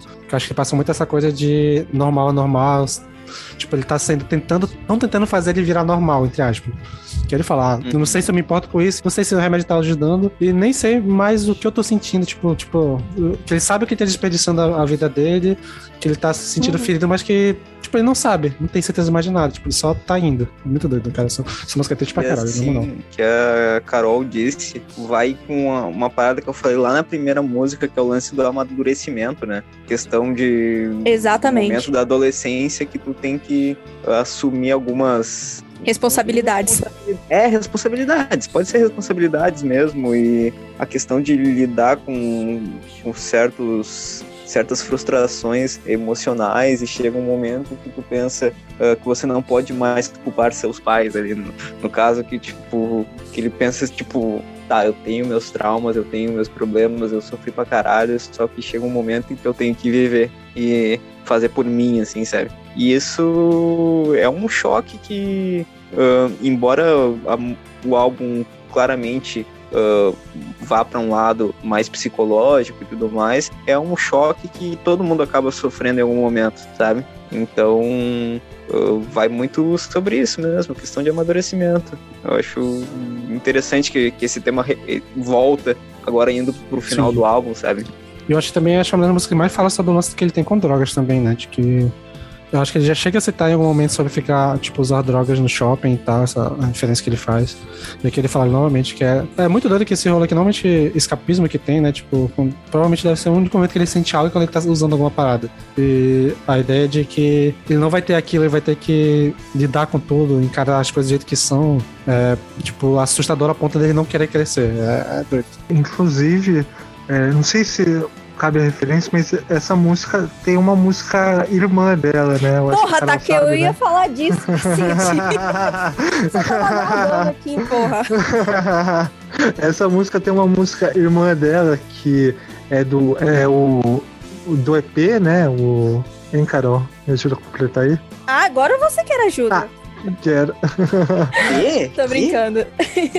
o Porcupine lançou, acho que não lembro se foi um pouco tempo antes ou depois desse álbum, um EP com umas músicas restantes, digamos assim. E o refrão dessa música é o mesmo refrão da música Normal que tá no nesse EP. New Recurring, o nome do EP. E é, as letras meio que se complementam porque uma é a resposta à outra. Você pegar o trecho de uma, você vai ver que uma fala uma coisa e a outra responde esse tal trecho. É, e não só a música normal tem a referência à música sentimental, e também tem uma referência a Anesthetize, que ele fala I do a good impression of myself, que é uma referência à primeira frase da, da, da música, que ele fala a good Sim. impression of myself. Ah, na real, eu acho essa música bem okzinha, sabe? Ela não é ponto forte, ponto alto do álbum pra mim, mas como eu disse, eu gosto muito desse disco como um todo, então ela realmente não é ruim, mas ela é apenas ali, tá? Sabe? Ok, igual My Ashes. Eu acho que eu gosto um pouco mais dela do que de My Ashes, inclusive, mas. Aquela, né, uma baladinha lá, bonitinha. É foda, porque geralmente eu gosto muito de baladinha, assim, de banda de prog, quando tem um, um foco, assim, legal na voz, e é uma voz bonita, sabe? Que eu acho bonito o timbre, tipo, do Michael Ackerfeld, uma coisa assim. E aí do Steven Wilson eu não gosto tanto. Aí essas baladinhas dele eu fico meio assim, hum... É, você tentou, né? Pelo menos o querido tentou, mas é isso, é bonita a música. Eu, eu, como eu gosto do álbum todo, sabe? Eu gosto dessa também de Maestro. Só não é ponto alto pra mim. Eu acho que é o segundo melhor refrão do, do, do álbum, assim. Eu acho que o refrão é. carrega pra mim, sabe? Tipo, eu acho o refrão muito gostosinho de ouvir. Como é gostoso de ouvir o, a parte que ele fala Stone the malls, the, the kids play, and, and each day they wish away, each day, uma coisa assim, né? Mas enfim, eu acho muito gostosinho o refrão, acho legalzinho, mas também não acho ponto alto nada. Eu acho a música legal, mas também não acho ponto alto, não. Eu acho maneira. Eu, acho, eu gosto muito do refrão. É, mas como fica depois de Anecetais, meio que não tem como manter o mesmo nível, né? Mas é isso, eu, eu, gosto, eu acho bonitinha essa música e o refrão é o ponto alto pra mim, com certeza. Eu gosto muito da introdução com o tecladinho e a bateria. Acho muito lindo. Discordo, craque. Cara, eu já acho esse refrão bem chato, cara. Ah, eu não gosto desse, desse refrão, mano. Tá maluco, Eu tá não, eu não gosto. Eu gosto da letra, mas eu acho esse refrão chatíssimo, cara. Não sei porquê, não, não me pegou, achei chato. Mas assim, a introdução é bonita, a bateria também é legal, porque ela tá ali de boinhas e daqui a pouco ela dá umas firulinhas assim que pega, pega a gente, sabe? E ela tem um lance um pouquinho lúdico, assim, na sonoridade, na, na base do, do teclado, assim, sabe? Ela dá uma impressão meio lúdica de fundo que eu acho bacana. Só que, ah, esse, esse refrão aí, eu acho que ele. Ah, sei Tá lá. maluco, tá maluco, Peralta. Só chama o Samu, Peralta tá maluco. Nossa, Nossa, eu. refrão é uma delícia, cara. Nossa, eu, mas eu acho que eu vou ser o amálgama dos dois, porque eu adoro a música como toda, adoro o refrão. Eu acho que ela é uma, ótima continuação para pro clima que vem na Anesthetize, quando ela vai ficando mais lenta. Eu acho que essa é uma continuação muito boa, assim, pra, pra trazer. Eu acho que a letra combina muito bem com a música. E uma referência muito doida é que esse início de piano, ela me lembra alguma coisa, e por algum motivo me lembrou Igor. Tipo, umas músicas mais sinfônicas do Igor, tem uns, uns que é nessa. Porque eu acho que o tempo do piano é diferente do tempo da bateria, né? E da, da voz. Tipo, ele tá meio que no contratempo e tal. Eu acho que essa dissonância acho que me lembra um pouco de alguma coisa do Igor ali. Mas sei lá, ela me lembra alguma coisa. Eu acho que essa, eu devo ter ouvido essa música em algum lugar. Não sei. Acho que até eu tava conversando com a Jade hoje, ela falou que parece música de comercial, sei lá, alguma coisa assim. Cara, sim, pra mim esse comecinho, eu não sei porquê, mas me passa assim uma vibe de comercial de televisão, sabe? Tipo aqueles comercial assim, você fuma. Aí vem assim aquelas frases de efeito e tudo mais. Não sei porquê, eu sempre fico com esse negócio na cabeça. Mas eu adoro essa música. Eu vou ter que Vou ter que discordar do Peralta, gente. Eu acho esse refrão muito gostosinho. Pra mim, fica na cabeça o dia inteiro. E pra mim, essa música não tem nenhum defeito. Concordo também com o Sander, falando que é uma ótima continuação. Eu também acho, né? Que o final da Anesthetize é bem calminho, assim. Eu acho uma excelente continuação. Algo que a gente não comentou muito ainda nesse episódio é como as transições do álbum são bem feitas, assim, sabe? Tipo, ele passa muito essa. Embora não seja linear, né? Como a gente comentou a respeito da história, ele passa muito uma ideia de continuidade, assim, quando tu ouve, tipo, se tu não presta atenção, tu mete o fone de ouvido, fecha os olhos, assim, ou tu entra no, na viagem junto, assim, tu não sente muitas quebras, sabe? Inclusive, eu acho que isso é intencional, né? Não, Com certeza. claro, claro. E assim, e, e lógico, é um puta ponto pra, pra produção do Steven Wilson, né? Que a gente já falou antes, que a produção do álbum é fantástica, assim. Essa música eu vou junto com a, com a Jade, com o Sander, que putz, eu, também acho uma continuação linda, assim, dá uma acalmada assim no, no clima que veio da, da Anesthetizer.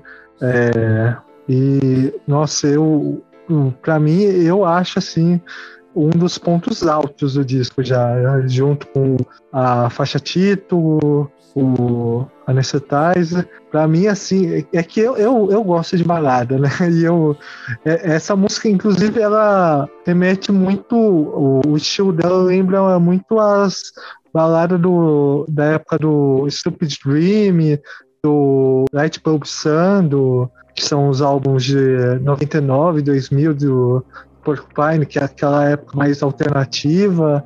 É, putz, eu acho maravilhosa.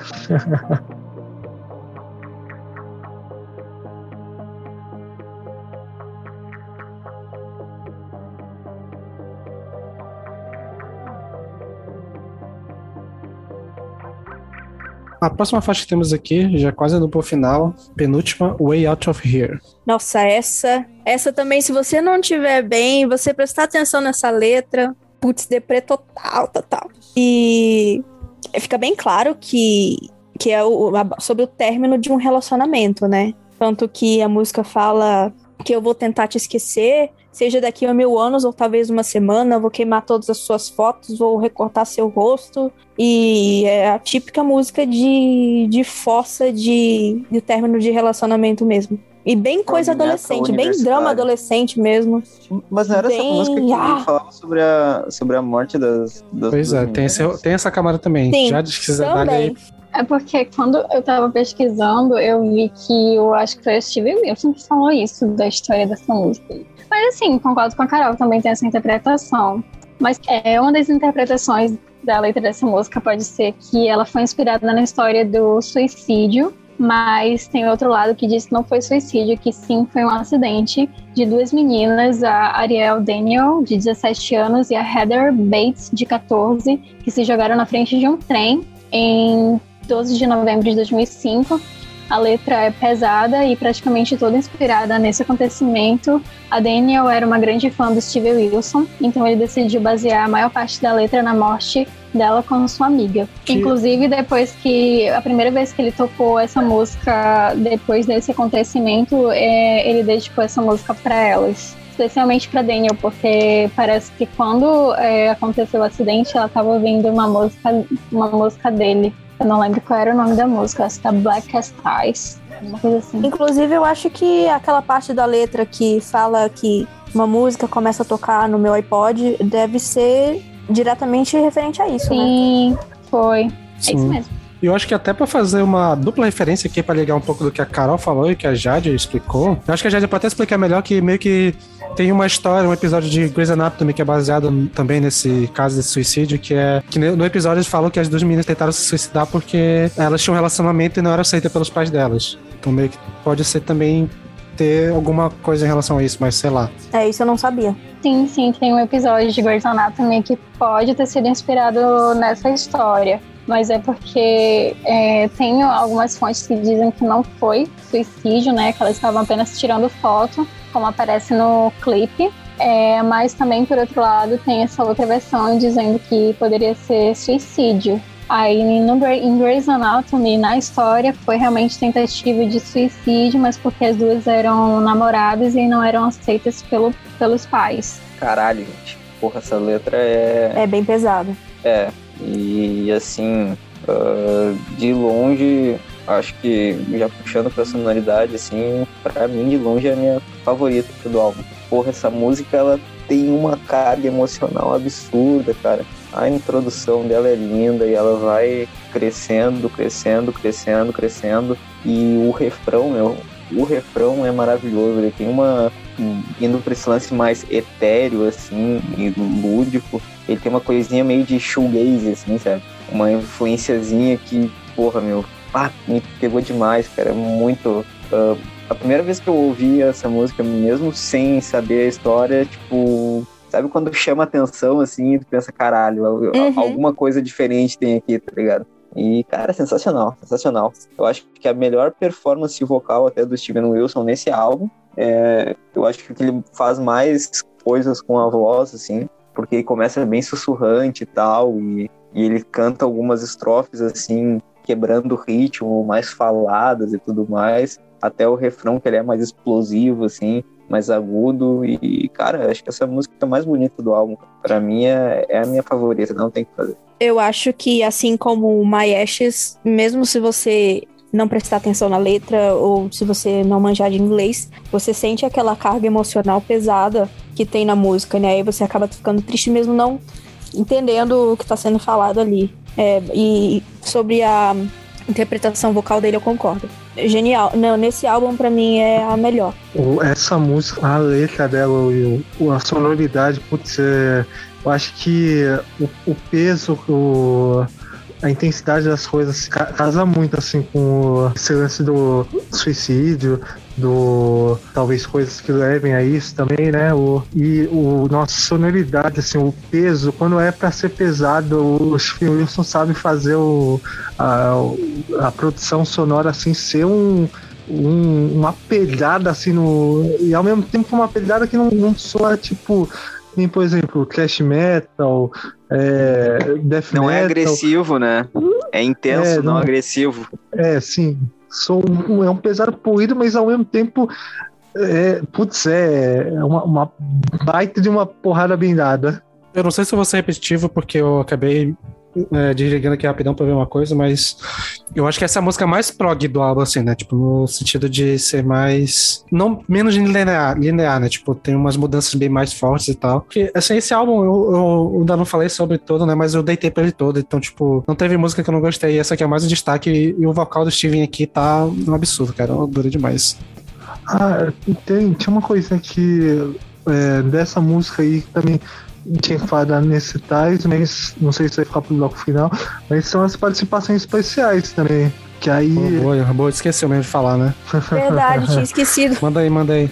No, nessa música tem a participação especial das stars de fundo do Robert Fripp, do King Crimson, com toda a atmosfera também pesada junto é, que ele traz. E na Necessitais, o primeiro sol lá da primeira parte lá, quem faz é o Alex Lifeson. Que eles são meio. Sinal. É, sim. Sinal, a Nestetize tem as guitarras mais fodas do álbum pra mim. O solo que tem no final dessa música é sensacional também. É, quem do Rush aonde? O Alex Lifeson faz o solo da Anesthetize. Ah, faz sentido, caralho, que foda. Faz sentido. Cara, eu acho essa música ok. Eu, eu, eu acho legalzinha. Tipo, legalzinha. E, e, tipo, eu- quando eu tava vendo ela pela, pela primeira vez, eu achei, tipo, ah, ok, mais uma baladinha depois de outra baladinha maneira. Mas quando tem aquela quebra pesadona, eu achei, porra, foda. Ok, massa. Tava, tava, precisando. E, pois é, ela é bem pesada, né? Tipo, eu não tenho mais o que acrescentar. Vocês falaram que tudo, tudo que. Pra ser dito sobre, essa música, é, eu só digo que é mais um refrão foda do Steven Wilson e a parte técnica da música é incrível de qualquer jeito. Eu acho engraçado, agora falando só um pouco sobre a letra, que a gente pode traçar um, um- traçar uma relação com a história do, do garoto que a gente estava falando, né? Em alguns trechos, assim. Por exemplo, quando, quando ele fala não aguento os olhares fixos e a condolência, não gosto das perguntas. Como você se sente? Como está indo na escola? Você quer falar sobre isso? Por mais que essa música não é, não tenha sido exatamente pro, entre aspas, garoto que a gente estava comentando é, do álbum, a gente pode traçar essa relação aí com a vida dele, né? E eu acho até trazendo uma- aquilo que tem na outra música do tipo Be Rap, Stop Wine e tal, de. Tem muito essa coisa de, da, do lance da crítica e da pressão que tem exterior pra ele, né? Tipo, de. Tipo, é, tipo de meio que pressionar uma, a eles ter algo, a sentir algo, a mostrar algo, já que ele teoricamente tem tudo, tá recebendo remédio, não sei o que lá, então, tipo, gera uma expectativa no- na volta de que ele precisa mostrar alguma coisa em, em troca, né? Uhum.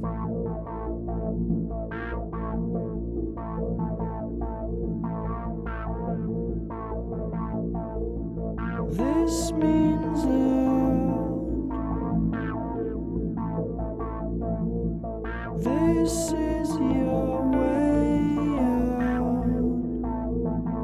E beleza, chegamos ao fechamento do álbum com a faixa Sleep Together. É, essa faixa ela já vai pegar um, um gancho do final da Way Out, Way Out of Here, né? Que ele tá falando sair, desaparecer, sumir. Então, eu vou falar principalmente sobre o escapismo, seja ele pelo suicídio, pelo sexo ou qualquer outra coisa, o querer escapar da realidade a qualquer custo, a pressão, né, que a gente comentou na música anterior, que é viver em um mundo é, tão avançado, o anseio por querer se desligar de tudo isso, são os principais pontos citados na música que vai fechar o álbum. Eu amo demais, demais, demais, demais essa música. E junto com a Anesthetize são as minhas preferidas. Eu amo o álbum inteiro, né, lógico. Mas essa e Anesthetize pra mim são as- os pontos altos, assim, do álbum. E eu tenho prazer de dizer que eu já ouvi essa obra-prima ao vivo. É, no show do Steven Wilson que eu fui em 2018, se não me engano. Acho que foi o último show dele aqui. É, em todos os shows dele, ele toca, maioria, é, músicas do, da carreira solo e também toca algumas do Porcupine Tree e dos outros projetos que ele tem. E essa era uma das músicas. E, cara, vocês não têm noção dessa música ao vivo, bicho. É, sim, eu só fechei os olhos e senti aquela vibe. É, mas sobre a letra, Puta vibe indescritível, meu. sobre a letra, eu tinha falado, eu tinha visto em algum lugar há muito tempo atrás, então eu posso estar enganada. Eu tinha visto que, que essa música era sobre isso, sobre o suicídio duplo, quando duas pessoas se suicidam ao mesmo tempo. Tanto que o refrão já meio que, que dá, te dá a entender isso, né? Tipo, let's sleep together, vamos dormir juntos para sempre. E o dormir juntos não é o que vocês estão pensando, é vamos nos matar juntos e morrer e dormir para sempre, entendeu? Mas eu, É, eu- tá. faz muito tempo que eu vi isso, então eu posso estar enganada. É, Ou posso tanto estar que- confundindo com outra música, não sei. Acho, acho que casa, porque aí é, ele canta Relieve the Pressure, Switch off the Future, Aham. é, Let's Live It Together. E casa muito bem também com o nome do, do álbum também, que é o, a como de tudo, né? Do, de como, é, além da crítica do, de remédios, de, de como as pessoas andam ficando vazias, ou meio que a consequência que anda levando a pessoas até acabarem é, compartilhando essa vontade também, né? De, Uhum. de esse, esse lance coletivo de, de cultura do, de suicídio, de, que acaba sendo gerado por coisas exteriores, né? Que é citado no álbum. Enfim, o, É, ele fala sobre aliviar a pressão, desligar o futuro, vamos dormir pra sempre. Então, acho que até- faz Acho que até é, dá pra linkar com o que a Jade falou no início de ela ter também essa ligação com a música anterior e com o caso das, das duas meninas que que cometeram suicídio, né? Então acho que tem um pouco Sim. disso. E eu gosto dessa música porque ela é um fechamento que ela não, não fecha, ela só entrega possibilidades. Eu acho que o álbum todo, ele, eu acho que tem essa coisa interessante de que ele não vai explicar muitas coisas. Ele vai, tipo, é como se fosse meio que o, o conceito de slice of life. Tipo, ele só pega um pedacinho da vida da- dele e vai explicando, tipo, só que ele não conta origem, não conta motivos, nem o final. Exatamente. Ele não é uma. Eu não vejo esse álbum como um disco conceitual, assim, no sentido de que. Não como. Tem uma história fechada, né? Que ele tem início, meio e fim. É, é, eu não vejo como uma história, e sim como uma reflexão a respeito de um estado de. um É, estado, de um Nesse estado quesito, assim, nesse quesito de início, meio e fim, ele só tem um meio. Ele não tem o início nem o fim, só tem o meio. É, eu, eu diria como, como se fosse é, parte de quadro da, da vida que às vezes não, não é tão fácil de, de ver estando no meio dela, mas é, aí a arte acaba ilustrando isso melhor, né? Acaba botando isso na cara, né? Às vezes o- algo que tá na nossa cara, mas não, a gente é, não vê. Sim. E sobre a sonoridade, o que vocês têm a dizer sobre a última música? Agora, agora eu vou ser polêmico. Agora eu vou ser polêmico. Ih, Assim, a música, a música é muito boa, tá? A, a introdução é legal, depois a segunda parte é incrível. Só que, mano, eu não gosto desse refrão, cara. Também. Também não gosto desse refrão. Peralta, a pessoa contra refrões aqui. foda. Cheio de opiniões, né? Só Ah, que aí tá, cara, né? Peralta veio hoje cheio de opiniões pra cá, né? Foda, tem que acabar com isso. É, do- imagina no domingo, 11 horas da noite de domingo, e eu emitindo opiniões, quem diria. Mas enfim, ah, cara, eu, eu fiz uma relação absurda com essa música, assim, me perdoem. Só que vindo co- com esse lance de ser claramente um som de britânico, velho. Eu ouvi esse refrão e eu lembrei da porra do Oasis, mano. Não sei porquê. Não, Não sei porquê. Ah, não, não. Não sei porquê, de meu. Deus, não. eu senti uma parada Oasis nisso aí e a- isso estragou completamente a minha experiência, velho. Não para, Estragou você tá louco. completamente minha experiência.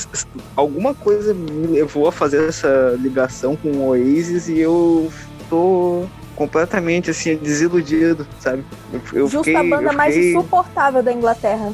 Eu fiquei decepcionado. Eu fiquei decepcionado por causa disso. Sim, exatamente, exatamente. Algo nesse refrão, assim, meio. Ah, sei lá, na estrutura da melodia, assim, me parece tão farofa britânica, assim, sabe? E atrapalha a minha, Tô a minha indignada. experiência com a música, assim, sabe? Então não.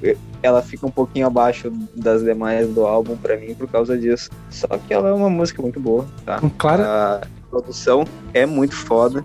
E ela vai crescendo bem, ela vai crescendo legal, assim. Só que daí no refrão eu acabo ficando com, essa- com esse gosto amargo, assim, sabe? um claro exemplo de como as pessoas podem estar erradas aqui, né, cara? Foda. Peralta tá Mas loucaço. tá, né? eu, eu, nem, eu nem tô falando que a música é ruim. A música realmente é boa, só que assim, pra Não, mas mim. você falou que de lembra algum- Oasis, isso automaticamente significa que É, Não, Não mas é que bom. lembra, lembra, lembra Oasis com o refrão. E pra mim, assim, é uma relação que eu fiz, porque como eu disse, é, como a gente tava falando lá no início, esse álbum ele acaba soando muito familiar. Não sei qual é que é o que, que tem nele que faz isso. Eu chuto que é esse lance da, das constantes referências ao clássico, ao rock clássico, ao Britpop, ao hard rock, ao prog rock britânico, sabe? Esse foi o único álbum do Porcupine Tree que você ouviu até hoje. Ou não? Claro, eu nem, eu nem conheço Cara. a banda. Eu caí aqui de paraquedas, tá ligado? Se você pegar os álbuns do final dos anos 90 e início de 2000, você pegar o Stupid Dream e o Light Bulb Sun, aí que você vai ter certeza que sim, é uma banda britânica que no, nesse álbum que a Sim. gente tá falando, eu não acho nada a ver. Mas nesses álbuns que eu falei, não é Takeo. Sim. É tipo, somos britânicos, tá escrito assim na testa de todos eles. Que realmente Somos- lembra essas bandas tipo Radiohead, apesar de eu não gostar de Radiohead, eu tenho que admitir. Que nessa Ah, é fase de novo. Cara, o pessoal tá falando- foda hoje, né? Meu Deus. Então, nessa fase que eu tô falando, lembra bastante, mas enfim. Ah, mas essa, a Sleep Together, é, o peso dela, eu acho que, aproveitando o Radiohead, eu acho que é, as- me remete um, um pouco, um pouco, bem pouco mesmo ao Radiohead quando é mega pesado, explosivo. Tem essa pegada meio eletrônica. Eu, eu sei que o Steven Wilson também é fã dos caras, então. eu Ele acho também tem direito de estar errado, né? Não, mas é bom gosto, pô. Aí é problema seu. Eu já havia alertado a vocês no início do episódio que hoje não tem embasamento nenhum. Hoje é só opiniões assim, sem, É verdade, isso é raciocínio lógico nenhum. Então, Mas o, o, putz, o, o peso dela, assim, que essa música tem, o, o lance do, do flerte, assim, do, com o som eletrônico no começo. Sim, mano, e É. aquele sintetizador. Sim, Ah, muito bom. Eu sou apaixonada por essa música. É é uma das minhas preferidas da banda no geral, assim. E, putz, uma das melhores músicas que eu já ouvi ao vivo, assim, na vida. Sério mesmo, sem, sem exagero. É aquele tipo de música que, assim, que le- tem uma vibe que, que o instrumental, assim, te leva pra viajar mesmo. Você só fecha os olhos e viaja, Sim. vai pro outro mundo. Sou apaixonada por essa música. Ah, vou falar rapidinho só, eu, achei, eu acho ela muito boa, eu acho ela um potenciamento legal. Principalmente o final dela é um potenciamento foda, porque eu acho que começa o, a- o- aquele, todo, toda aquela orquestra de fundo assim vai ficando cada vez mais intenso, muito foda. Eu acho um refrão maneiro, eu acho um refrão legal, maneirinho.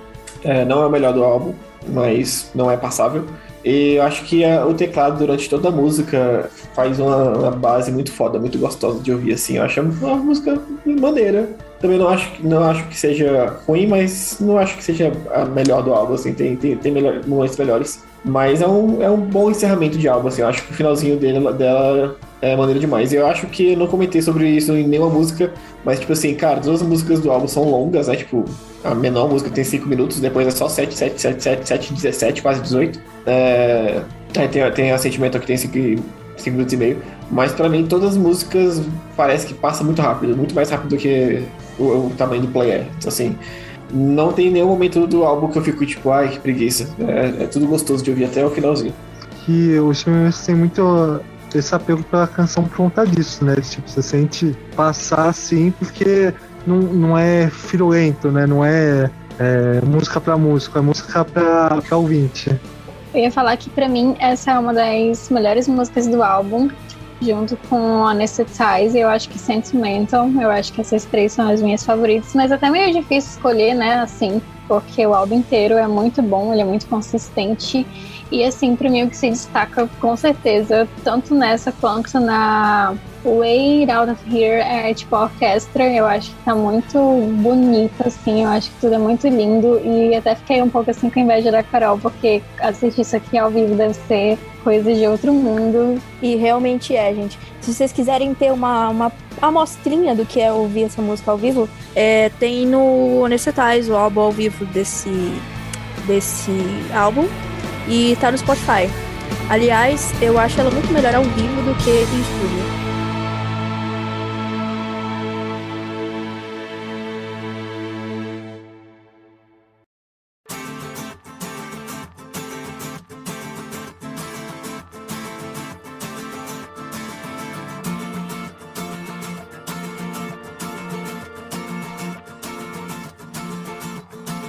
Isso, pessoal. Pra fechar o episódio, eu quero agora o review de vocês do álbum. É, sucinto, o que é a opinião de vocês e a relação de vocês com Fear of the Big Planet? Definitivamente um álbum. Não, capaz, tô brincando. Ah, cara, pra mim foi uma puta quebra de expectativa, assim, porque eu tava achando que ia ser um progzinho meio charopão, assim. E daí tem aquele meme de, ah, nós não somos como o Dream Theater. Realmente é completamente diferente, é um som muito mais ambiental e, e até com mais camadas em, que vão além da questão do puro virtuosismo, sabe? A temática eu achei muito bacana. Tem algumas, alguns probleminhas com algumas letras, tem alguns probleminhas com alguns refrões ali. Só que eu gostei da variedade de influências que o álbum traz. Tem coisa eletrônica, tem coisa de rock clássico, tem coisa do rock dos anos 90, alternativo, pá, pá, pá. E assim, é um bom álbum. ahn, e eu, de certa forma, me arrependo de não ter ido atrás da banda antes. Então talvez eu vá atrás de outros álbuns, se não tiver nenhum refrão que me lembre Oasis. Pra mim foi uma maravilha revisitar esse álbum. Eu já conhecia há pouco tempo, mas já sempre gostei bastante. É, para mim é o melhor álbum do Porcupine, apesar de que eu não conheço toda a discografia, mas eu conheço vários álbuns. Pra mim esse é o melhor. É, para mim foi muito legal, divertido, assim, é, pesquisar mais a fundo, porque eu já sabia mais ou menos sobre a temática do álbum, mas eu nunca tinha pesquisado tão a fundo. E né, segue sendo um dos melhores álbuns de prog, assim. E o que falar da sonoridade, né? A gente já comentou bastante aqui, mas para mim esse álbum é extremamente bem produzido. A gente comentou sobre o fato de que você consegue ouvir claramente todos os instrumentos, sobre as performances vocais do Steve Wilson. É muito bom. Para mim, todos os refrões são é, legais. Eu, pelo menos, não tem nenhum assim que eu não gosto. Para mim, todas as letras casam muito bem com sonoridade. E é isso. Bom, a minha opinião é: puta álbum. um dos melhores do, do, do prog metal, assim, no geral, da história da música. É, é um dos melhores da banda, pra mim, porque muita gente considera ele o melhor, mas eu tenho minhas outras preferências, então até hoje eu nem consegui eleger um como o melhor da banda. Mas, enfim, álbum perfeito do início ao fim. É, eu não, pular, não pulo nenhuma faixa. Letras que se encaixam perfeitamente com a sonoridade. E, cara, eu já falei tudo que eu tinha que falar pra esse álbum perfeito. Ah, esse álbum, tô de acordo com vocês também, pra mim é, é- não é o meu favorito Porcupine, né, que mas tá no top 5, top 3 assim, com, com certeza assim. Putz, é um, um álbum consciente assim de do início ao fim. A sequência das músicas também eu acho é, muito mu- muito bem feita assim. Tem álbuns que às vezes acabam acertando isso, né? Tem álbuns que são muito bons, mas não tem uma sequência muito boa. Esse álbum, putz, pra mim é, é só acerto, assim, só, só gol de placa. Cara, esse álbum pra mim foi uma grata surpresa. Eu já tinha ouvido falar muito de Porc- Porcupine Tree. Eu já ouvi muitos álbuns do Steven Wilson na carreira solo, mas eu nunca tinha parado pra ouvir um álbum inteiro do Porcupine Tree. E foi legal pra caralho ouvir. É, eu também, com certeza, vou, vou dar uma parada pra ouvir o resto da discografia do cara, dos caras depois. É, eu achei muito foda saber como, como o Steven Wilson é muito mais do que só só a carreira solo dele, e eu achei muito foda descobrir que, que os. o- descobrir os, os instrumentalistas dessa banda, que eu acho que todos mandam muito bem, muito bem, tipo, mandam bem pra caralho mesmo. E é isso, eu acho que foi um álbum muito gostosinho de ouvir durante a semana toda. É depresinho? É deprê, mas já falei que eu me divirto com isso. E ouvi durante a academia e dava super certo. É, e é isso. Maravilhoso. Eu gostei bastante do álbum. Bom, então, pra fechar aqui, como eu falei durante o episódio, eu acho que. Assim, eu não conhecia a banda, eu já eu comecei a ouvir falar há pouco tempo, eu nunca tinha pego nada deles. E eu fui sem saber o que esperar, porque, não sei, eu sabia que eles não eram prog normal, porque eu sempre. A propaganda que fazia da banda é que não era um prog é, genérico anos 2000, tinha uma parada diferente ali. E eu gostei pra caralho, eu acho que essa referência de, de Pink Floyd acabou me pegando bastante, me, me deu um quentinho pra conseguir levar tudo muito bem. E apesar de eu acho que chegaram a falar no episódio sobre isso, mas cara, eu adorei a voz do Steven Wilson, acho que combina muito bem com a sonoridade. Eu acho que até eu prefiro o vocal dele aqui do que eu prefiro, sei lá, de algumas outras bandas mais consagradas, tipo do Pain of Salvation, que eu já tentei, eu não curto tanto assim a voz dele. Mas é papo pra outro, outro rolê. E a- a- as letras, eu acho que todo esse rolê de psicologia que tem no meio acabou me despertando muito, então eu adorei muito o conceito. E como eu falei no episódio, eu não sei se ele realmente quis fazer essa crítica toda, mas tem umas camadas de críticas que de interpretação nesse álbum que eu acho que ficou muito interessante e, e é muito bem trabalhado e é eu gosto de álbuns que as letras são simples, mas que elas têm uma algo a mais ali, tipo, elas não precisam entregar um textão pra falar o que elas querem falar. Gostei disso. E eu gostei também, eu acho que eu cheguei a falar isso durante o episódio, que ele tem um rolê de. Ele, ele prefere que passar a mensagem do que a métrica. Então tem refrão que teoricamente não rima, mas ele fala assim mesmo porque ele tem que dar a mensagem. Então, tipo, essa preocupação, esse cuidado todo com a mensagem e a música combinando. Eu tenho certeza que esse álbum, a letra dele veio antes do que a música, porque a música completa muito bem a letra. Então é isso, puta álbum. Não sei, eu provavelmente vou pegar outras coisas do Popcorn pra ouvir, porque caralho, um cartão de visita fudido. É, Takeo e eu somos. Como é que é aquele meme do consultor especial? Consultores especiais para assunto do, de Porcupine Tree. Então, caso vocês queiram uma indicação Opa, de álbuns e tal, estamos aí. indicação de álbum, de música. Eu acho que o próximo passo é o em absente, né? Pelo que eu já ouvi falar. É, o. Absente é muito bom. Qual é o seu também. preferido, Takeo? Putz, o meu favorito, eu, eu. Eu acho que é o em Absente mesmo. Olha aí. Eu fico muito em dúvida entre o Fear, o In Absentia e o Dead Wing e o Stupid Dream.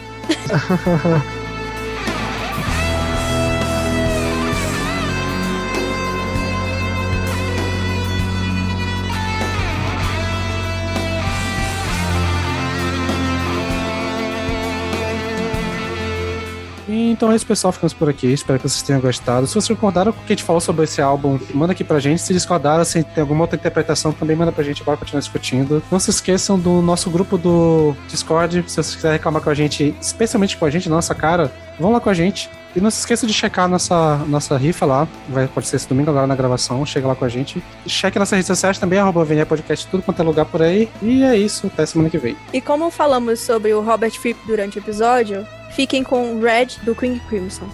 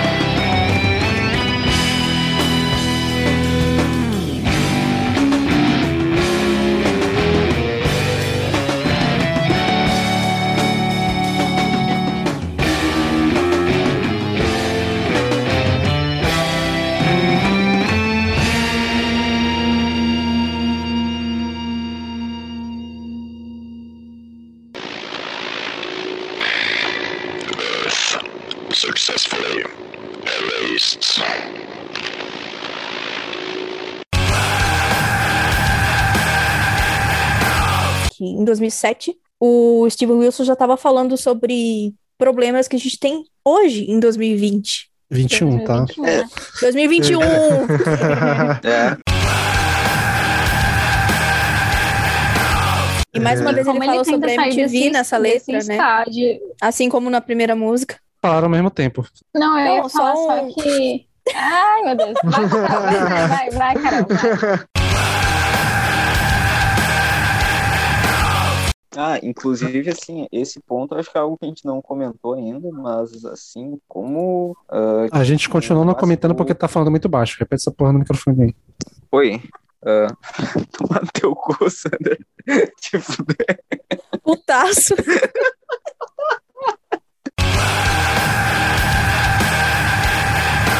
Vamos lá com a gente. Cara, eu tô, eu tô muito incomodado com. Eu não sei se o Lucas tá muito parado ou se a câmera dele tá travada, que tá muito, tá muito esquisito.